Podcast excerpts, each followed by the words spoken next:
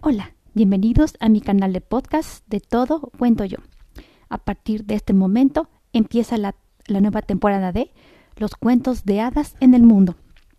Bajo un hechizo. Muchos personajes de los cuentos de hadas, como Bestia en La Bella Bestia, están bajo un hechizo. Han sido transformados por la magia, frecuentemente en forma de animal. Es, tarea del héroe o heroína reconocer la persona que hay detrás del hechizo. Al final, el coraje y la voluntad de Bella de amar a la bestia por su bondad interior rompe el hechizo. La, ma la, mayoría de los cuentos de hadas sobre personas que están bajo un hechizo acaban con el cruel encantamiento roto, pero no, no, no todos como muestra la historia. ¿Por qué? Porque gime el mar. Generalmente un hechizo debe re resolverse solo, para bien o para mal, como quiera el destino.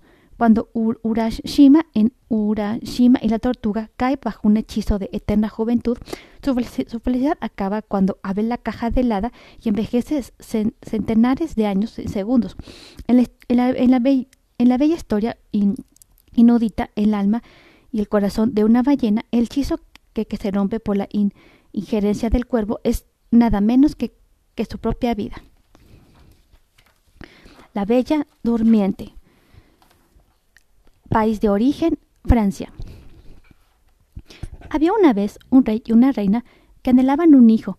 Año tras año esperaron por fin, tuvieron un y por fin tuvieron una hija. Llenos de, regocijo, los reales padres pidieron a seis hadas que fueran las, madrinas de la pequeña princesa. Ellos sabían que si cada hada le, daba un regalo a la niña, como era costumbre, al crecer sería la princesa más perfecta de, todo el mundo. A la fiesta del, del bautizo, a cada hada a cada hada madrina se le dio un plato, cuchillo y tenedor de oro macizo. Pero en cuanto los invitados se sentaron, una, octava hada fea y arrugada por la edad entró en el salón. Nadie la, había visto durante cincuenta años y por eso no había sido invitada.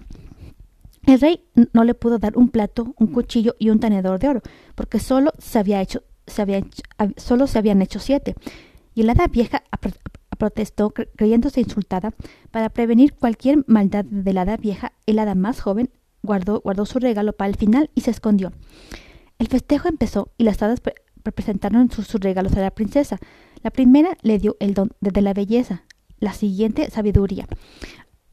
Las otras hadas de declararon que sería elegante, una bailarina soberbia, una cantante maravillosa y un músico diestro.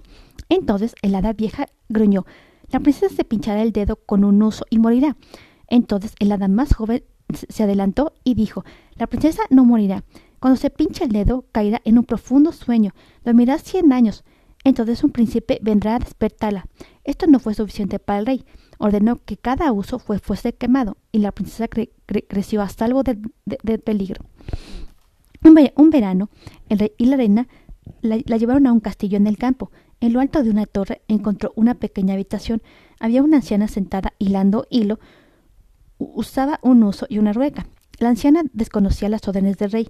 Ansiosa por probar, la princesa alargó la mano, pero cuando cogió el uso se pinchó el dedo y cayó de desmayada.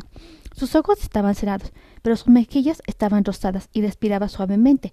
En vano intentaron despertarla. Finalmente el rey ordenó a sus sirvientes que la llevaran a la sala más bella del castillo, Ahí, en una cama bordada con oro y plata, la princesa yacía como un ángel dormido. Cuando el hada más joven supo lo, que había pasado, se dirigió al castillo. Está bien que la princesa duerma tranquila, dijo, pero me preocupa que cuando se, despierte se encuentre entre extraños. El hada tomó su, su varita y, y tocó cada ser vivo del castillo, a excepción del rey y la reina. Todos los criados y soldados, los caballos y los perros guardianes, incluso el perro de la princesa Mopsise, que descansaba junto a ella sobre el lecho, todos ellos quedaron dor dormidos también. El rey y la reina dieron con, tristeza un beso de despedida a su hija y dejaron el castillo. Prohibiendo que nadie se acercara para proteger a la princesa, el hada rodeó el castillo con un bosque de sal, sales y espinas tan gruesas que nadie podía atravesarlo, y tan alto que solo las puntas de los miradores podían verse entre la maleza. Pasaron cien años. El rey y la reina murieron y otra familia real vino a gobernar el reino. Un día el hijo del rey salió en busca de aventuras.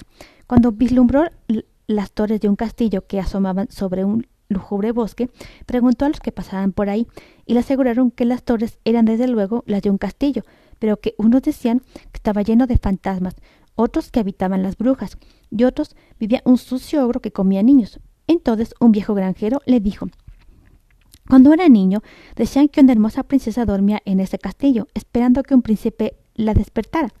Con el corazón palpitando de emoción, el príncipe partió de inmediato para el castillo. Cuando alcanzó el bosque que, lo rodeaba, los, matorrales y zarzas y espinas se separaban misteriosamente para dejarlo pasar. Después se cerraban de, nuevo tras él. Alcanzó el patio y se, maravilló al ver que todas las personas y animales yacían como muertos en todas partes. Se, dirigió a la sala de guardia y vio a los centinelas alineados de pie, las, las picas a hombros roncando, fue entrando en, cada sala hasta que por fin encontró el aposento donde la princesa dormía. Asombrado por su belleza, que parecía rodearla de, de resplandor, cayó de, rodillas y la despertó con un beso. ¿Eres tú mi príncipe? sonrió. He esperado tanto tiempo. Y él la, y él la tomó en sus brazos. Mientras tanto, todos en el castillo, hombres, mujeres y animales, se despertaban. El asado crepitaba de nuevo en el asador y hasta las moscas sumaban otra vez.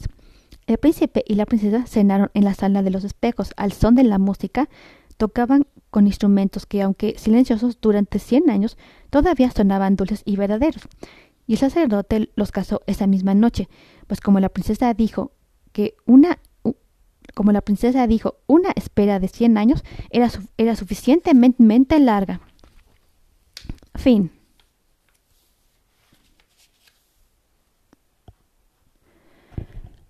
Moncojoete. País, Kenia.